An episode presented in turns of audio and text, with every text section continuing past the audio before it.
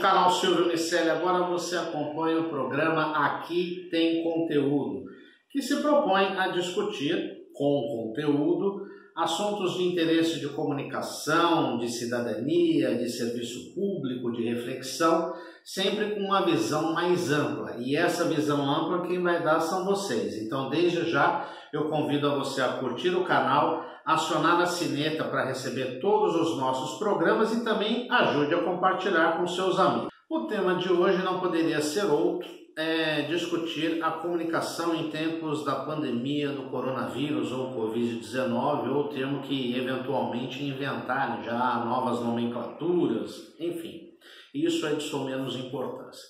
Mas outro dia eu estava conversando, muitas vezes a gente conversa quem tem filho adolescente, meu filho faz faculdade de comunicação, os colegas, os amigos, discutindo a respeito de comunicação e tudo que tem acontecido nessas épocas de coronavírus, né, com toda essa informação. Então, é importante a gente traçar um, um, um, limite em relação a tudo aquilo que a gente vê e ouve, senão você vai enlouquecer. Porque há 30, 40 anos, você tinha as informações de forma limitada. Você lia jornais, lia uma revista semanal, assistia um ou outro programa jornalístico que na TV brasileira e na TV mundial também nunca foi o forte, né? A TV ela sempre foi para entreter, não para informar e muito menos formar opinião, mas enfim.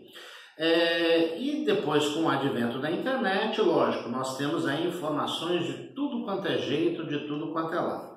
Pior que as fake news, as notícias que são falsas, aquelas notícias que correm nos grupos de WhatsApp, tanto que o WhatsApp nos últimos dias aí voltou a limitar, permitindo apenas que seja destinado a uma única pessoa a, a transmissão de informação, quando você compartilha com uma única pessoa informação nova, tem algumas outras regras aí, mas enfim, esta limitação ela é importante para dar uma parada nas fake news, porque realmente as fake news viraram uma de jornalismo ou de antijornalismo dentro da área de comunicação. Tá?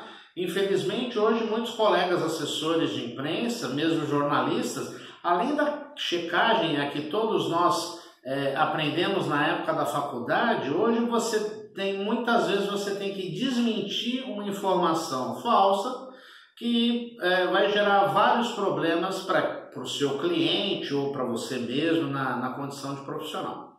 Mas há, dentro dessa questão do coronavírus, uma coisa pior, que inclusive alguns é, jornalistas, principalmente nos Estados Unidos, já deram o curioso nome, inclusive lendo esses dias, o curioso nome de infodemia, ou seja, uma mistura de informação com pandemia. Essa infodemia seria o quê? Um excesso de informação. Lógico que a pandemia do coronavírus, por motivos óbvios, tomou todos os noticiários, jornais, portais, não seria diferente.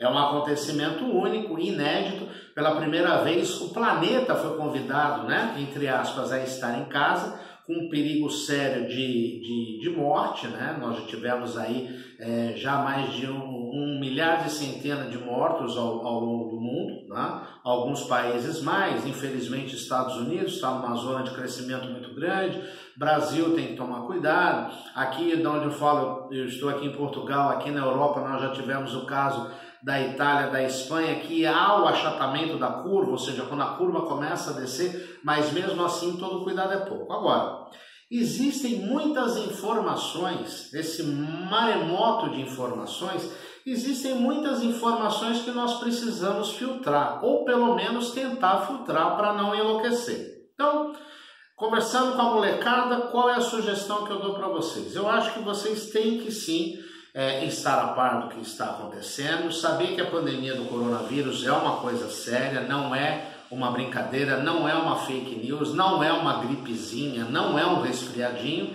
mas tudo tem um limite. Eu acho que se você, por exemplo, visitar portais ou ler sites de jornais conceituados que a gente sabe que seguem, pelo menos deveriam seguir, a regra de checagem das informações, que agora virou fact-checking. Né?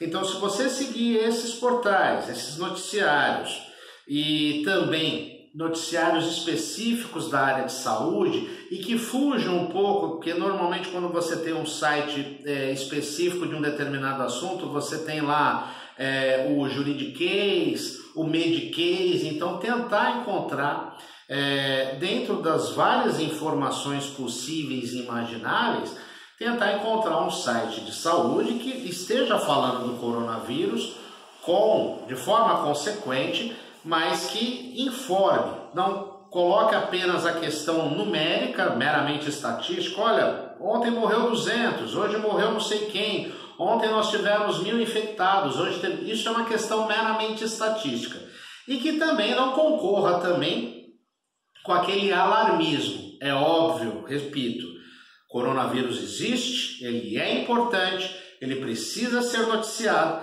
mas ele precisa ser bem noticiado. Então, cabe a você, leitor, e cabe a você, meu colega de comunicação, saber filtrar o que está sendo publicado, saber exatamente qual é o seu público e de forma que você tem que abordá-lo. Porque, obviamente, o público do jornalista ele é heterogêneo, então o que você escreve para um lugar nem sempre serve para outro. Então, agradeço que você esteja aqui no canal. Repito, peço que vocês compartilhem o nosso conteúdo, deixem seus comentários, as suas críticas construtivas sempre serão muito bem-vindas. Deixe também, é, curta o vídeo, compartilhe nas redes sociais, acione a sineta que vai é, lembrar de você no e-mail é, de todos os nossos programas e vamos sim construir uma grande discussão a respeito de comunicação e de todos os assuntos pertinentes é, por meio do Aqui Tem Conteúdo. Um abraço a todos e até o próximo programa.